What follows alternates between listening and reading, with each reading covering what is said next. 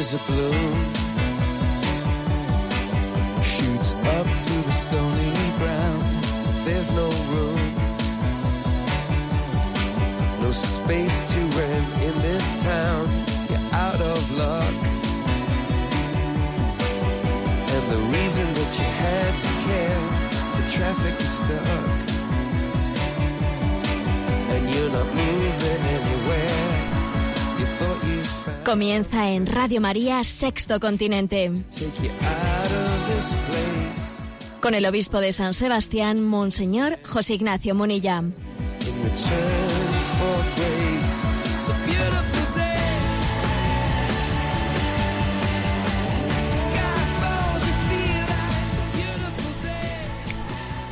Un cordial saludo a todos los oyentes de Radio María. Un día más, con la gracia del Señor, nos disponemos a realizar este programa llamado Sexto Continente, que lunes y viernes realizamos en directo de 8 a 9 de la mañana. Bueno, una, una entradilla de este programa, y es que damos la bienvenida al anuncio que ha realizado el Santo Padre de que el próximo sínodo de los obispos será sobre el tema, así lo ha decidido el Papa, sobre el tema de los jóvenes, la fe y el discernimiento vocacional. Esta, pues esta, este anuncio marca un poco cuál va a ser pues, el futuro del, del pontificado, ¿no? Sabéis que se ha caracterizado pues, en estos últimos años en gran medida pues, por esa elección del sínodo de la familia, que finalmente pues, ha, concluido con la publicación de la exhortación Amoris Leticia. ¿Por dónde marcaría el rumbo del, de- en el futuro el pontificado el Papa Francisco? Pues era una de las preguntas que estaba, pues es que estaba ahí entre nosotros, ¿no? Bueno, pues está respondido. El próximo sínodo de los obispos, que tendrá lugar en octubre del año 2018, previamente, obviamente, pues suele haber consultas, se suele hablar, se suele también invitar a que sea un tema para que las iglesias locales se prepare, se profundice, etcétera, etcétera. El tema será los jóvenes, la fe y el discernimiento vocacional. Lo cual es hablar de la juventud, pero de la juventud sin idolatrizarla, porque a veces existe una, un recurso a la juventud pues para hacer de ella una invocación idolátrica, como si la juventud fuese algo para siempre, como si, como si fuese un, eh, una referencia, eh, una referencia en sí misma, ¿no? En sí misma la juventud no es una referencia, ¿no? Es hablar de la juventud en una clave de, qué quiere Dios de ella. La juventud, los jóvenes, la fe y el discernimiento vocacional. Porque lo importante de la juventud no es cómo conservarla, sino cómo invertirla. La juventud no está para conservarla, está para invertirla para que seamos capaces de, de dar lo mejor de nosotros mismos en el crecimiento. Nuestra, nuestra meta es la madurez. Nuestra meta es la madurez. Decía C.S. Le- Lewis con, con mucha ironía, decía que de la juventud, decía él, yo envidio el estómago, no el corazón. No, porque el corazón del joven es inmaduro, es inmaduro y tiene que discernir lo que Dios quiere de él y tiene que purificarse de muchas cosas, ¿no? De la juventud envidio el estómago, no, no el corazón. No, no no envidiemos la juventud por la juventud, porque, como digo, nuestra meta, nuestra meta es la madurez para la vida eterna, pero creo que es- esta- este hablar de la Iglesia, este poner en medio la reflexión sobre cómo ayudar a los jóvenes a discernir su vocación, cómo ayudar a los jóvenes a acoger el mensaje de la fe de Jesucristo, este amar la juventud sin idolatrizarla, creo que es un gran servicio que la Iglesia Católica puede prestar a, la- eh, a todo el conjunto de la sociedad. Amar los jóvenes sin idolatrizar la juventud, sino sabiendo que lo importante es discernir en ella ¿no? el camino para llegar a la madurez. Bueno, acogemos esa- ese anuncio del Santo Padre de la celebración del próximo eh, sínodo de la Iglesia Católica, los jóvenes, la fe y el discernimiento vocacional. Este programa de Sexto Continente tiene eh, la característica de hacerse en interacción con los oyentes a través de la cuenta de Twitter, arroba obispo monilla, a través del muro de Facebook que lleva también mi nombre personal y también de una cuenta de Instagram. También tiene la característica de tener una interacción con los oyentes a través de una cuenta de correo electrónico sextocontinente arroba.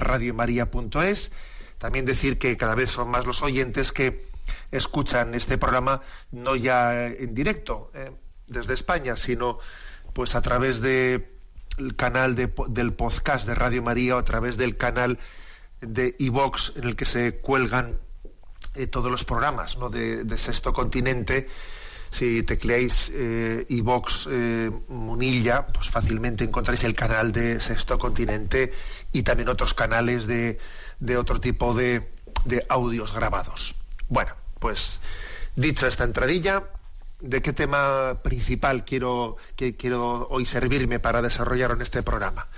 Vamos a ver, vamos a hablar y de, de lo que podríamos decir que, que es la, y la, el pensamiento único ¿eh? que se está desarrollando, que se está expandiendo a una velocidad vertiginosa en nuestro mundo, en nuestro mundo occidental, y como una colonización ideológica, como dice el Papa Francisco, en tantos otros lugares. ¿eh? Sí, decíamos la, en el programa anterior como el Papa Francisco había sido muy valiente cuando en su pues en su viaje apostólico al Cáucaso había denunciado la ideología de género, eh, con algunas palabras que habían sido fuertes, ¿no? diciendo que adoctrinar a los niños con ideología de género es una maldad. ¿eh? Dijimos, eh, recogimos esa palabra y también la palabra suya de que hay una guerra mundial para destruir el matrimonio, en sus palabras. Un gran enemigo del matrimonio es hoy la ideología de género. Bueno, pues se continúan las noticias, por ejemplo, pues hoy, hoy es noticia en los teletipos que el ejército de Estados Unidos desde el 1 de octubre eh, pues ha tomado la, eh, la, determinación de que el ejército de Estados Unidos pagará el cambio de sexo a los soldados que lo soliciten. Eh. Los, soldados del ejército de Estados Unidos que deseen cambiar de sexo, pues pueden pedirlo y se les paga pues los tratamientos de cambio de sexo pues, quirúrgicos, hormonales, tú fíjate. O por ejemplo, otra noticia que ayer también pues envié a las redes sociales es que en España, pues en esa misma línea, en el, en el Parlamento andaluz, el Partido Popular eh, votó un proyecto de ley propuesto por Podemos, por el partido Podemos, en el que tanto el Partido Popular como Podemos pues eh, consensuaban una ley en la que los menores de edad eh, puedan recibir tratamientos hormonales para cambiar el sexo sin el consentimiento de sus padres. Así como lo escucháis. ¿eh? El Partido Popular y Podemos unen su voto pues para que los menores puedan recibir tratamiento hormonal a cargo del presupuesto público, pagándolo todos nosotros, sin el consentimiento de los padres. Es decir, es increíble esto, ¿no? Mandé un mensaje en las redes sociales y bueno, pues lo que eh, la expresión que utilicé fue que nuestros políticos, nuestros políticos eh, han cambiado mm, el concepto de conciencia, de conciencia política, y si antes la conciencia política era pues una brújula, ahora es una veleta. La conciencia ha pasado de ser una brújula a una veleta. ¿eh? Bueno, mm, podemos dar más, más, más eh, noticias, porque este avance de esta ideología única, la ideología de género, es tremenda en todos, eh, en todos los ámbitos. Y creo que obviamente esto está marcando tanto nuestra cultura que, que lo peor que podía ocurrir es que esto tuviese lugar sin conciencia por nuestra parte, o sea, sin, sin que nos diésemos cuenta de que esto está aconteciendo. Sería lo peor, claro. ¿eh? Por eso pienso que es importante esta reflexión. Bueno, pues para ayudar a esta reflexión me quiero servir de un análisis que ha, que ha hecho público don Benigno Blanco. Don Benigno Blanco le conocéis muchos porque fue el antiguo presidente del Foro de la Familia. Actualmente forma parte, es miembro de la Junta Directiva del Foro de la Familia. Él había sido, es abogado de Estado, fue secretario de Estado durante ocho años, ¿eh? fue secretario de Estado de Aguas y de Infraestructuras, etcétera. Bien, por lo tanto es un hombre pues muy, digamos, curtido en el tema de las del estudio de las leyes, ¿no? del estudio, el estudio de la legislación. Y don Benigno Blanco, pues ha publicado eh, un estudio, un estudio mm, sobre las leyes de privilegios LGTBI, ¿eh?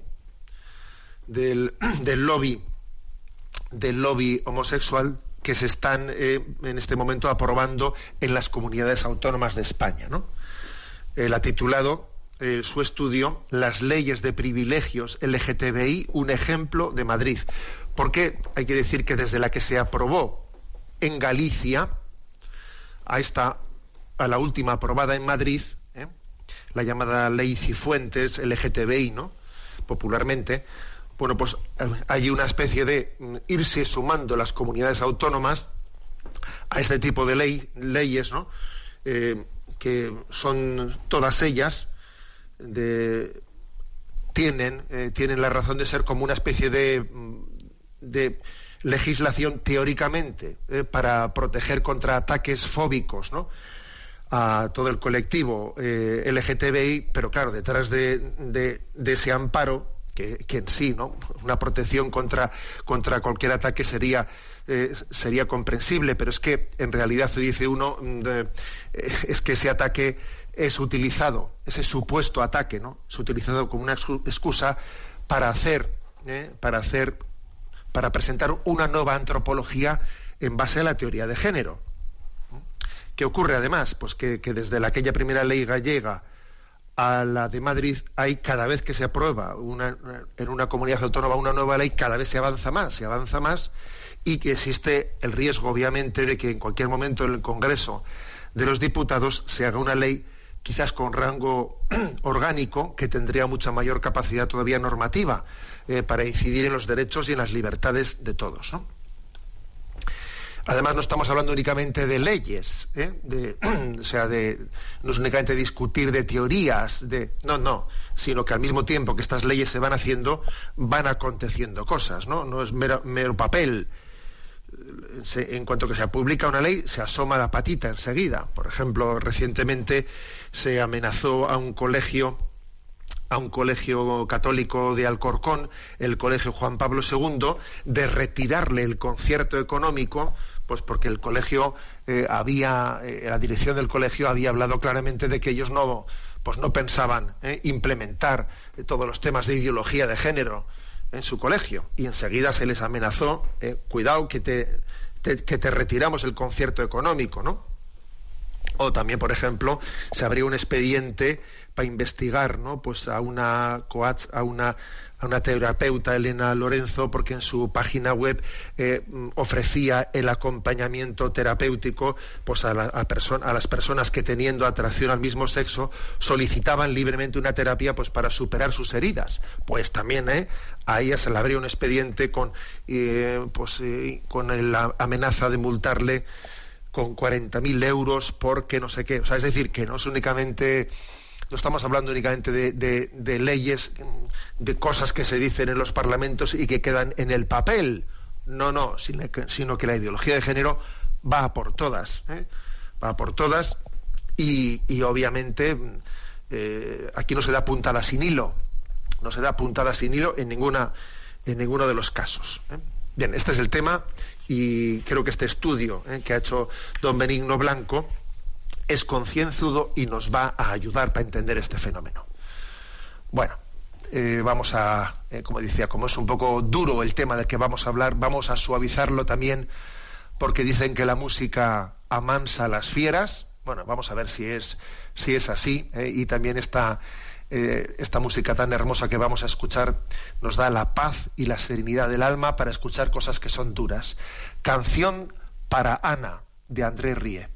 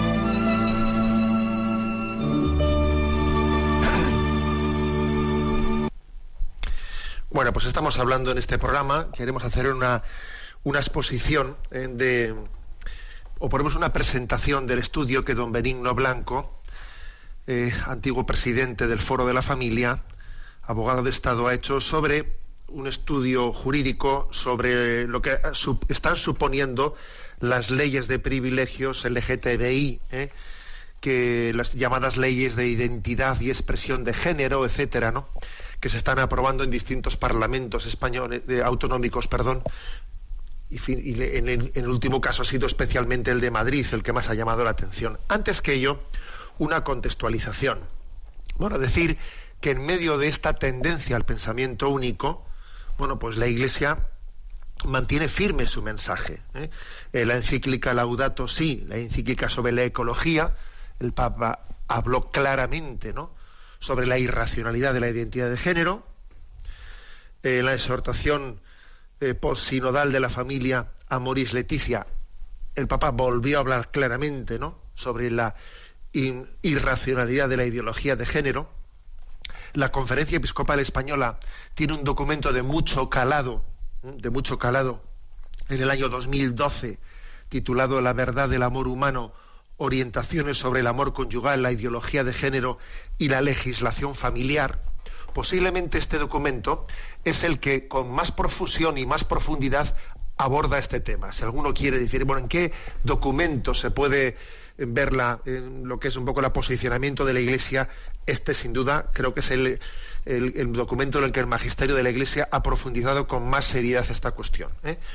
Conferencia Episcopal Española, año 2012, La verdad del amor humano, orientaciones sobre el amor conyugal, la ideología de género y la legislación familiar. También decir que, bueno, muy recientemente, a raíz de esa ley autonómica en Madrid, pues los obispos de Getafe y de Alcalá publicaron también dos notas, eh, una reflexión pastoral sobre la, ley de identidad y expresión de género, igualdad social y no discriminación de la Comunidad Autónoma de Madrid, que se publicó en marzo, y luego también publicaron una nota mm, sobre la ley de protección integral contra la, LGTBI, etcétera, etcétera, con el título de Tiempo de sanación y no de lamentaciones en este verano. Eso fue en julio, ¿no? Bueno un poco por contextualización de cuáles son los posicionamientos eclesiales. También decir que muy recientemente, por cierto, la semana pasada, visitaba en Madrid el cardenal eh, Bersaldi, que es el cardenal precepto de la congregación de la Santa Sede para la Educación Católica. Fue invitado con motivo de la inauguración del, del curso de la Universidad Eclesiástica de San Damaso, ¿no? Y se le hizo, la agencia Ciprensa le hizo una entrevista en la que le preguntó, ¿eh? le preguntó directamente, como estaba en Madrid, por esa ley que había sido aprobada en Madrid, ¿no? La ley de protección integral con la, eh, contra la LGTBI-fobia y la discriminación por razón de orientación e identidad sexual en la Comunidad de Madrid, etcétera, ¿no? Y, y él, desde luego, no se cortó. Estamos hablando de que es el cardenal precepto para la educación católica luego es, digamos, la persona a la que el Santo Padre le ha encomendado, ¿no? En la Santa Sede, la responsabilidad sobre los temas de educación. Y él dijo ¿eh? en esa entrevista que imponer la teoría de género, como hace esta ley, ¿no? En todas las escuelas significa no tolerar el pluralismo y la libertad de elección a todas las familias que quieren educar a sus hijos según sus convicciones. Y añadió, el Estado infringe su función, que no es otra que la de ayudar a las familias a que eduquen según sus convicciones. ¿Eh? Porque las familias son los únicos titulares de los derechos de la educación de los hijos. Eh, y, continuó todavía. ¿eh? Las familias que envían a sus hijos a la escuela lo hacen porque quieren que sus hijos sean educados según unas condiciones y no, y no según la ideología de género, ¿no? El Estado no tiene derecho a imponer otra elección distinta a las familias, no digamos aquellas que eligen un centro católico. Eh, por lo tanto, él reivindicó el diálogo en el respeto del pluralismo, puesto que la imposición de una ética o de una antropología, ¿no? por parte del Estado no funciona y se convierte en una imposición ideológica, como se hacía en los estados totalitarios. Es decir, que quiere decir que también el pronunciamiento de la Santa Sede ha llegado incluso con respecto a esta ley, la, más reciente de las leyes aprobadas en el Parlamento de Madrid. ¿no? También eh, con, con, respecto a ese, a ese incidente, más posicionamientos, ¿no? Para que, que tengamos en cuenta de que la Iglesia no, no permanece callada, ¿no? Otra cosa es que los medios de comunicación luego dan altavoz a lo que dan. Por ejemplo, eh, ¿qué altavoz se le ha dado a las declaraciones del cardenal eh, precepto de la Congregación de la Educación Católica lo que ha dicho en Madrid? Pues nada, esto se silencia porque, claro, decir que pues que el, que el, ministro de Educación del Papa Francisco ha dicho eso, pues eso a ocultar lo que toca, ¿no? Toca ocultarlo. Cuando, cuando se produjo esa agresión a la dirección del Colegio mm, Juan Pablo II de Alcorcón, ¿eh? por haberse mostrado resistentes contra la implantación de la ideología de género en el, en el ámbito escolar, se le, se le, amenazó con retirarle el concierto económico, etcétera.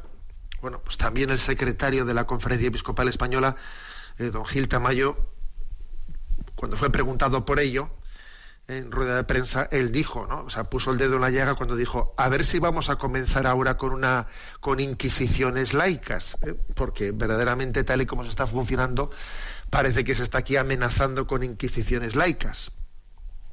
También destacaría, para que veamos que yo creo que, ha habido reacciones, pues como el secretario, el secretario de las de las leyes, perdón, de las de las escuelas cristianas de Madrid, el secretario regional de lo que se llama la FERE en Madrid, don José Antonio Poveda, pues él también ha enviado, ¿no? Ha hecho declaraciones eh, manifestando que los centros cristianos se van a mantener firmes, ¿no?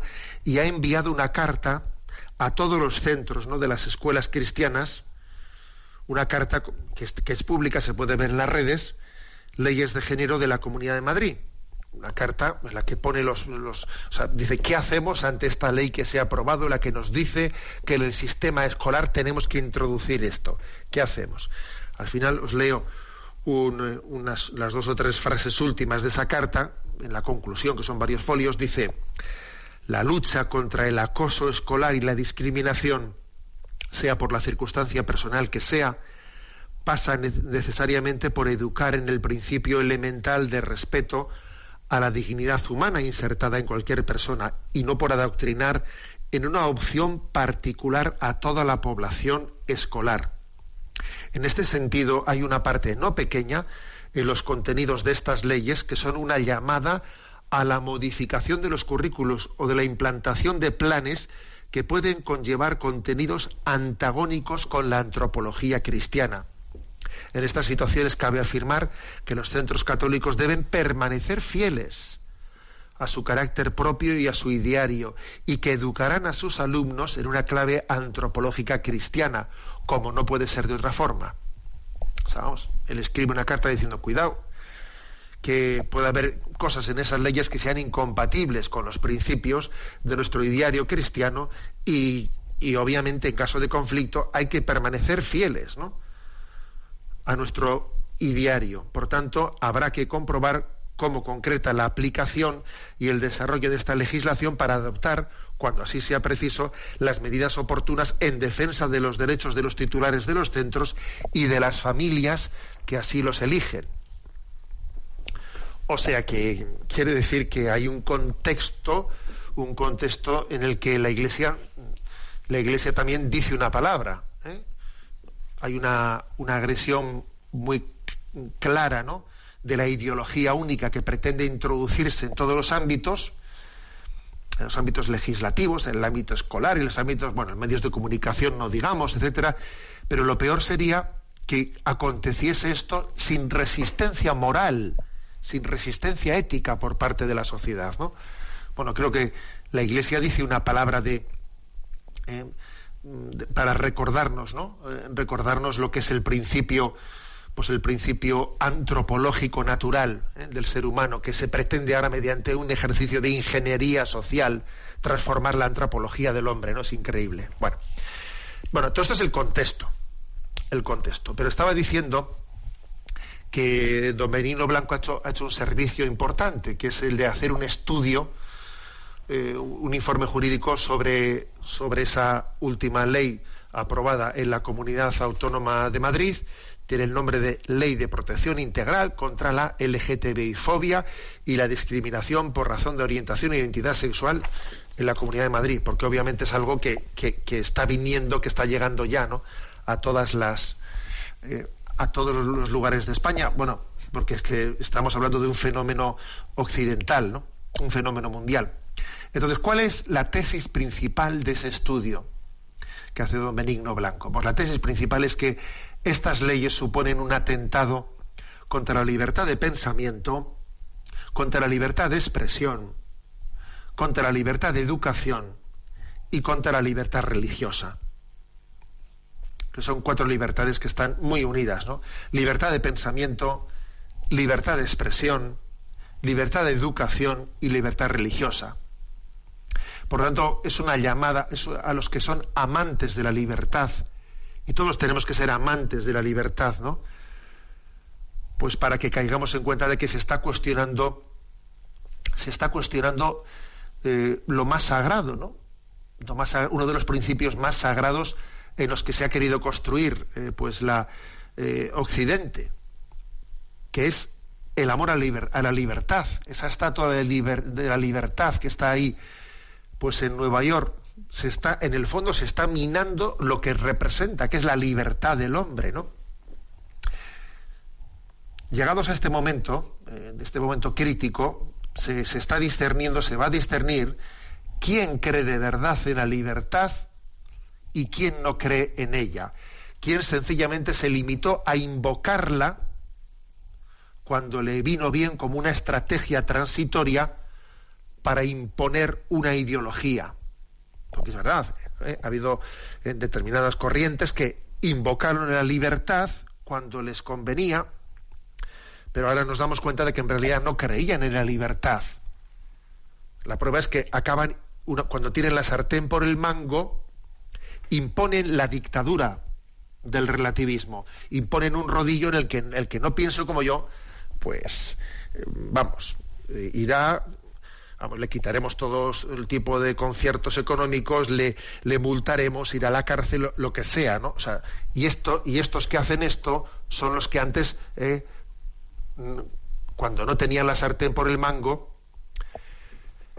invocaban la libertad, invocaban la objeción de conciencia, pues porque había que respetar la conciencia de las personas y ahora que tienen la sartén por el mango, imponen una multa al que se mueve de la foto. Lo cual quiere decir sencillamente que no creían en la libertad ¿eh? y que la invocaban como una estrategia transitoria hasta que yo llegue a estar en el, vamos, al, dirigiendo la, dictadura, ¿no? Esta es la primera reflexión, que creo que es, obvia, eh, que, es, clarísima, ¿no? Y, la segunda reflexión que hace don Benigno Blanco es que, que estas leyes, además de restar libertad, eh, crean privilegios para determinadas eh, para determinados grupos o sectores. Parecía que una sociedad madura tiene que ir tiene que ir avanzando hacia ese todos somos iguales ante la ley, no a ese, a ese principio pues no de, no de igualitarismo, pero sí, sí de igual dignidad de todos ante la ley, ¿no? Sin embargo, al tiempo que se resta la libertad, se crean privilegios para algunos grupos, ¿no? como es el caso del lobby, del lobby LGTBI. Dice, dice don Benigno Blanco que estas leyes contienen abundantes normas que dan a estas organizaciones, a estos lobbies, adscritos al lobby LGTBI, les dan grandes privilegios, ¿eh? Eh, primero para difundir sus ideas y numerosos privilegios con un acceso prioritario a la financiación pública hasta el punto de que estas organizaciones pues se terminan constituyendo en una especie de administración pública paralela financiada con cargo al dinero público ¿eh? quedan constituidas como una especie de administración pública paralela porque, por ejemplo, a estos grupos de LGTBI se les encomienda que ellos sean los que en la escuela vean de qué manera hay que decirles a los jóvenes, a estos grupos se les encomienda que ellos sean los que decidan, o sea, se les da casi una, un estatus eh, pseudo, eh, un pseudo, una especie de administración paralela. Pero ojo, estamos hablando de un lobby, un lobby concreto, un lobby determinado, porque, sin embargo, se limita el derecho a las personas homosexuales que no quieren seguir los postulados de estos lobbies. Porque claro, existen muchísimas personas con tendencias homosexuales que sin embargo no están adscritas A, estos lobbies. A estos tales no se les da libertad ninguna. A estos tales no se les reconoce ningún tipo de, de derecho. Estos tales, por ejemplo, a una persona con atracción homosexual que quiera también él pues, poder recurrir pues a un terapeuta que le acompañe y que le ayude también un poco a ver dónde están eh, las heridas suyas emocionales que pueden estar un poco en el origen de, también de su, de su tendencia homosexual. Eso tal cosa se le prohíbe, se le prohíbe. Incluso se le se va a punir, ¿no? económicamente a quien, a quien se lo ofrezca. O sea que, que el privilegio no se le da a las personas homosexuales, no, no, se le da a ese lobby concreto, al lobby LGTBI. Por lo tanto, discrepar, ¿no? Discrepar eh, de esa visión de la, teoría de género no se considera una libertad de expresión. Nadie tiene libertad de expresión de poder discrepar de la teoría de género. El que discrepe se le considera que está incitando al odio y que está discriminando. Es una incitación del odio pensar, incitación al odio pensar distinto. Porque claro, dice don Benigno ¿no? en su estudio, que discrepar no implica violar el derecho de nadie. O digo, yo discrepo. Yo no adherirse a las ideas de, la teoría de género no, no, implica fobia contra nadie. ¿Por qué discrepar va a ser fobia? No, discrepar es yo discierno y entiendo que eso, según mi razón, pues es irracional. Y si una opción sexual me parece inmoral o antropológicamente errónea, eso no va contra, no es ninguna agresión a nadie, no va contra el derecho de nadie. Y si alguien se niega a que se explique en la escuela de sus hijos, pues esta, esa visión antropológica no va contra el derecho de nadie. Y si alguien se opone a que se gaste dinero público en difundir la teoría de género, eso no va contra el derecho de nadie. ¿Eh? Y si por lo tanto, ¿eh? por lo tanto, digamos, eh, hay una hay un, un, punto básico, ¿no? En este tipo de leyes, el pensar distinto, pensar distinto se está equiparando a una a una incitación al odio, a una actitud fóbica, que es, que, es punible. En el fondo estamos hablando de, de una agresión a la libertad de pensamiento es, una, es un tipo de leyes, ¿no? las que se están aprobando, que están al servicio de una ideología y no al servicio del bien común. ¿Eh? Leyes que consagran una visión de la sexualidad eh, sacrificando así los derechos constitucionales de quienes no comparten esa ideología. Por otra parte, ¿eh? por otra parte, está claro que todos somos conscientes de que estamos en una sociedad plural, una sociedad muy plural ¿no? en este momento.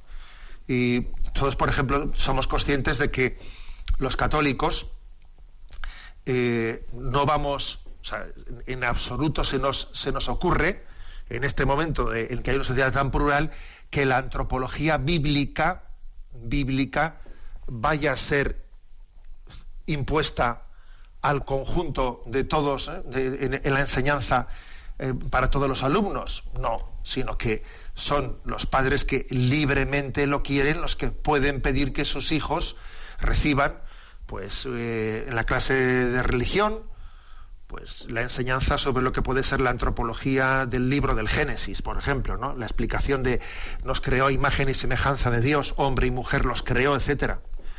Bueno, pues nosotros tenemos muy claro que la antropología eh, bíblica no no puede ser impuesta en todo, en todo el mundo escolar, ¿no? sino, sino mm, expresada a los padres que libremente así lo elijan.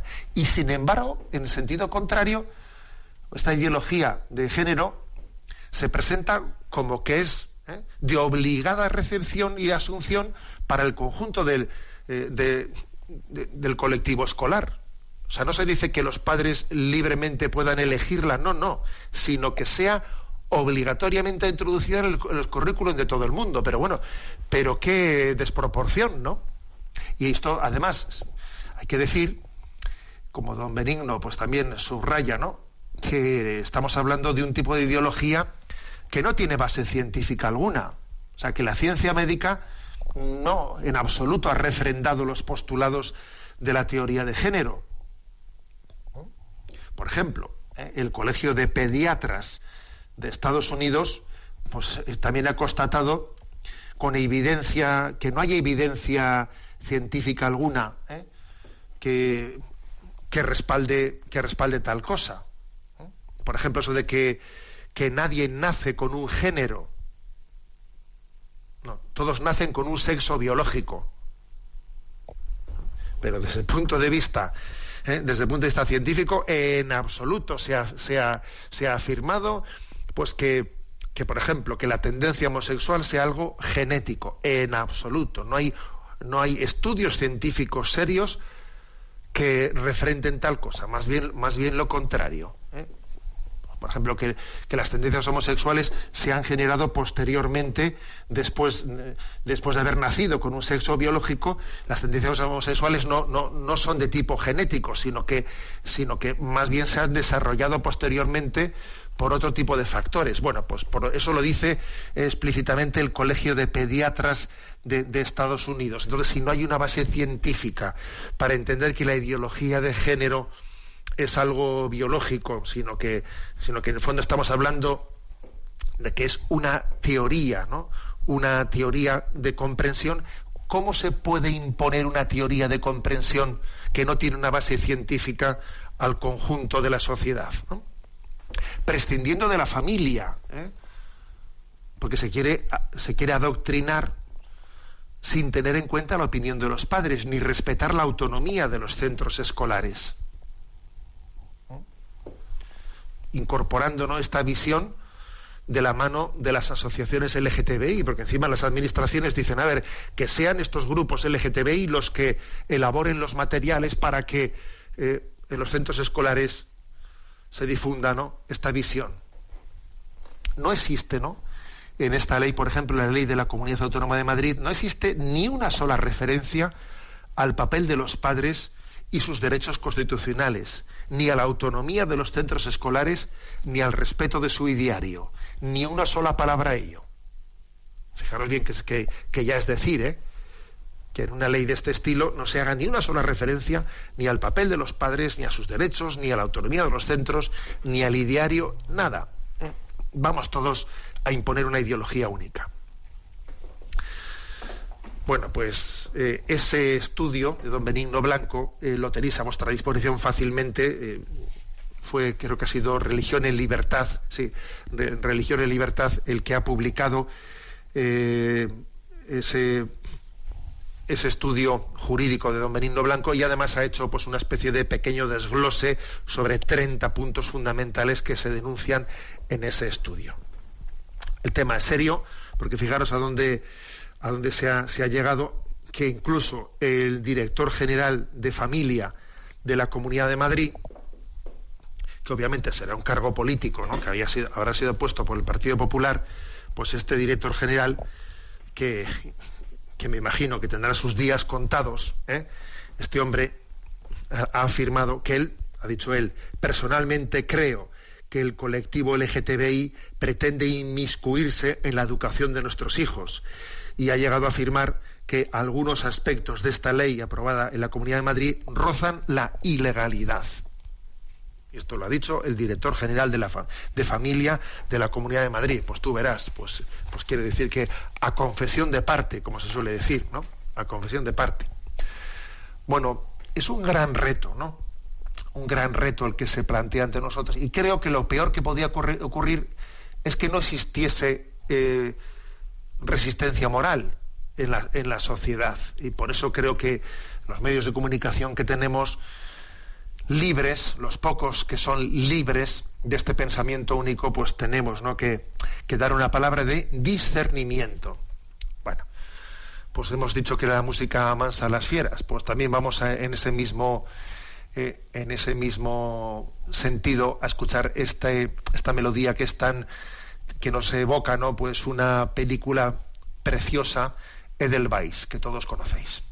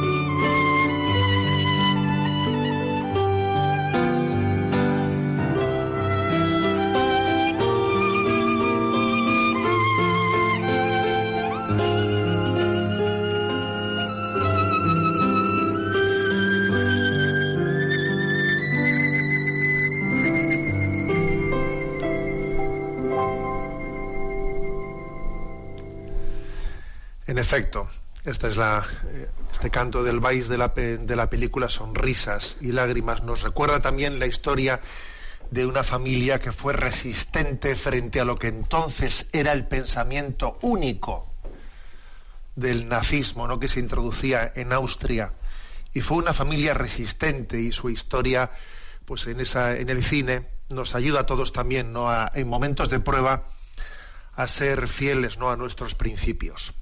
Bueno, pues hemos hecho una pequeña exposición en el programa sobre, sobre un estudio que don Benigno Blanco pues, ha publicado. Eh, lo tenéis, y el que quiera buscarlo en Religión en Libertad, ¿por qué las leyes de privilegio LGTBI aprobadas en España son un riesgo para las libertades? ¿Eh? Bueno, ahí lo tenéis. Y, pero en la parte final de nuestro programa, como hacemos otras veces, vamos a dar paso está Yolanda pues, en los estudios de Madrid y solemos también intentar eh, dar una palabra de discernimiento a las consultas que los oyentes han ido presentando. ¿eh? En el, correo electrónico sextocontinente arroba radiomaria.es, allí podéis formular vuestras preguntas, consultas. Bueno, y a Yolanda le vamos a pedir que nos presente las seleccionadas en esta semana. Buenos días. Muy buenos días, monseñor. Adelante. María Almagro pregunta, buenos días, monseñor. Tengo una duda que quisiera aclarar y es la siguiente. Tengo un poco confusa la distinción entre gracia, dones y cualidades de una persona.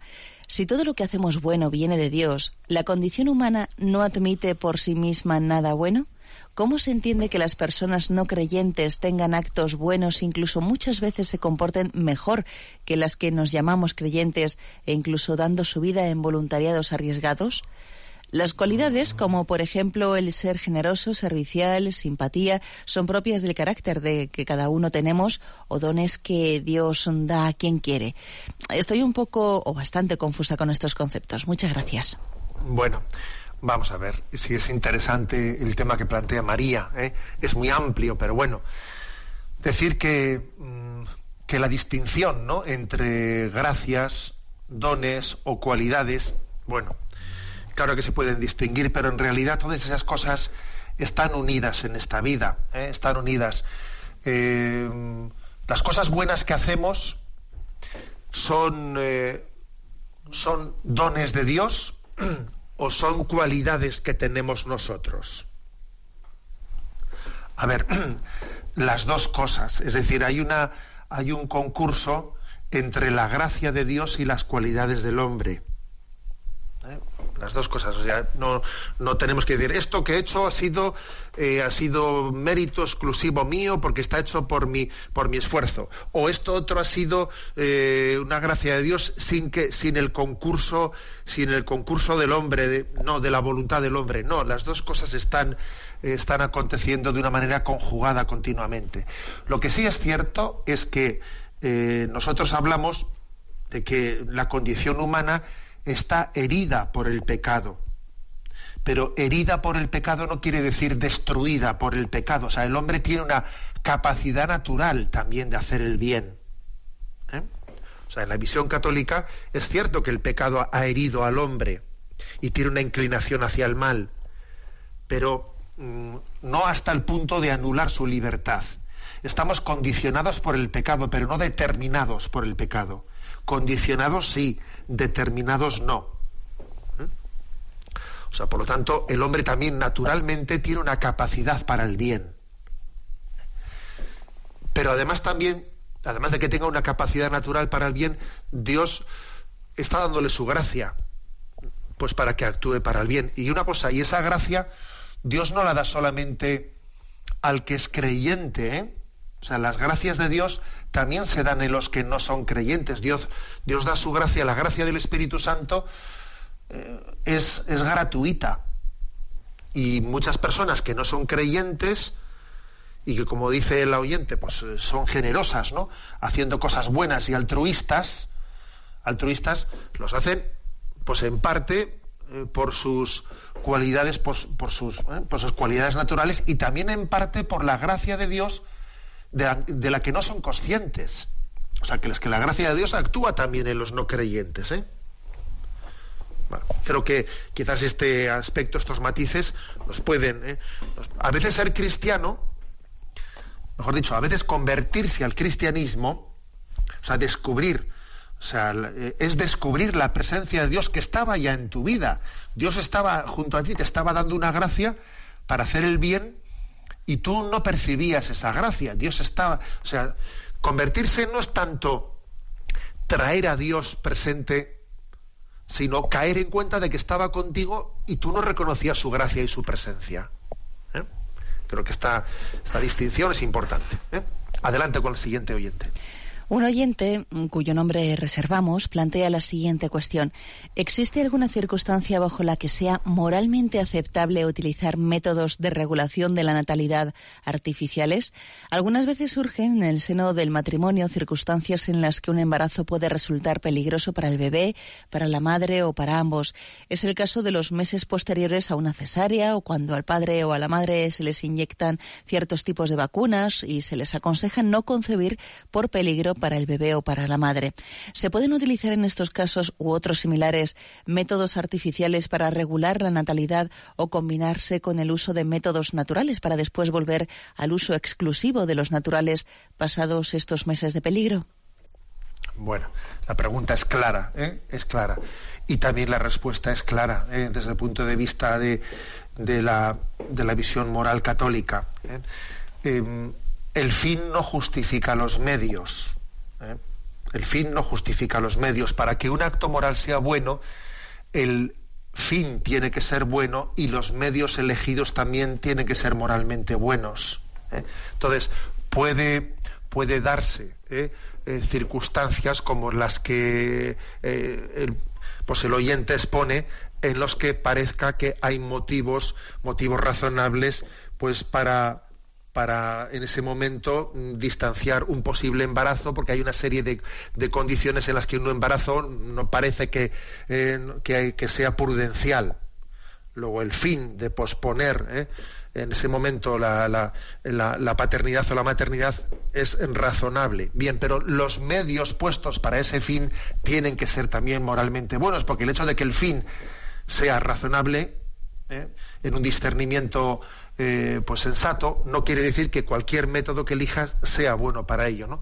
Y entonces lo que, lo que la moral católica dice, lo que dijo Humane Evite, es que los métodos artificiales del control de la natalidad eh, son, son intrínsecamente malos, ¿eh? porque en el fondo es como una actuación, es como una actuación de esterilización del hombre, es como si la fecundidad, es como si la fertilidad fuese una enfermedad contra la que haya que medicarse.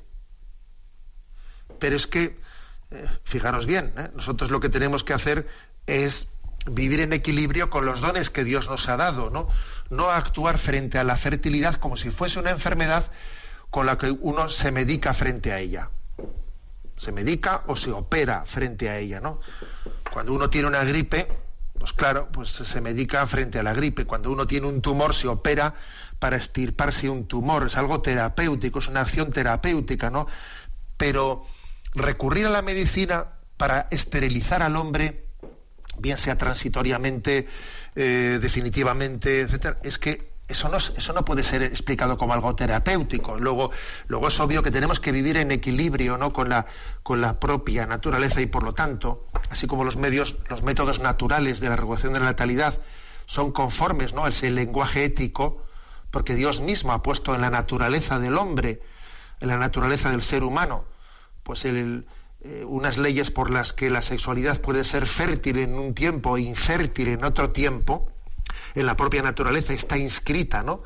Está inscrita en las leyes de la fertilidad y, por tanto es, lícito eh, con, una, con un fin justificado el que se recurra al uso del matrimonio pues en los días fértiles o infértiles. Eh, sin embargo, el recurso, el recurso a la anticoncepción, en el fondo es es casi mm, ver como si la fertilidad fuese enemiga de nosotros mismos y tuviésemos que medicarnos frente a ella. ¿eh? Por lo tanto, el fin no justifica los medios y es importante que el fin elegido sea bueno y el medio elegido también sea acorde ¿no? con el fin que perseguimos. ¿eh? Bueno, una última pregunta.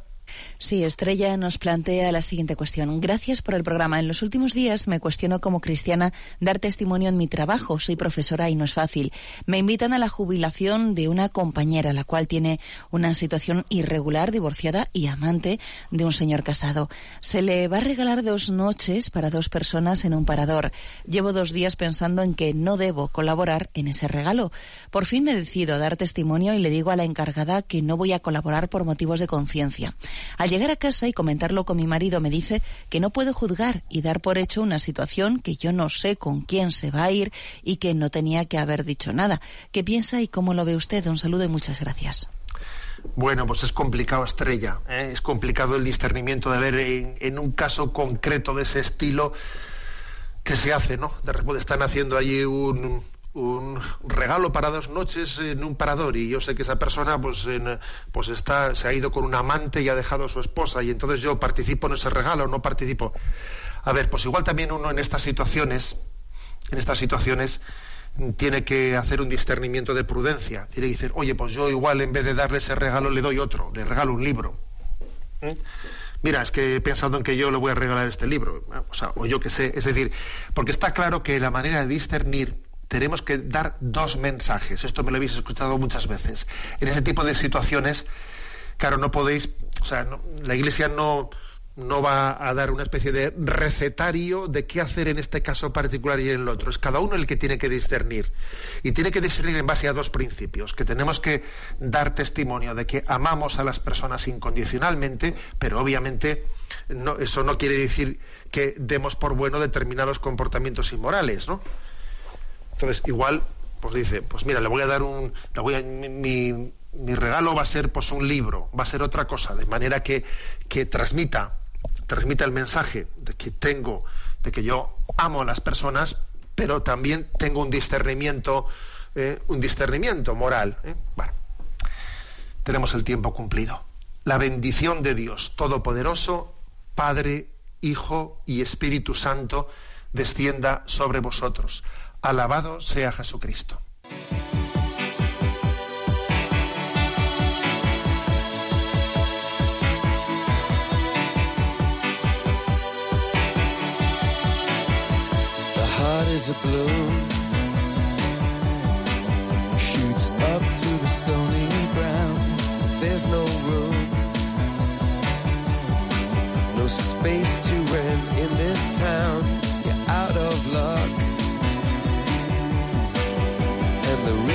Reason that you had to care, the traffic is stuck, and you're not moving anywhere. You thought you'd found a friend.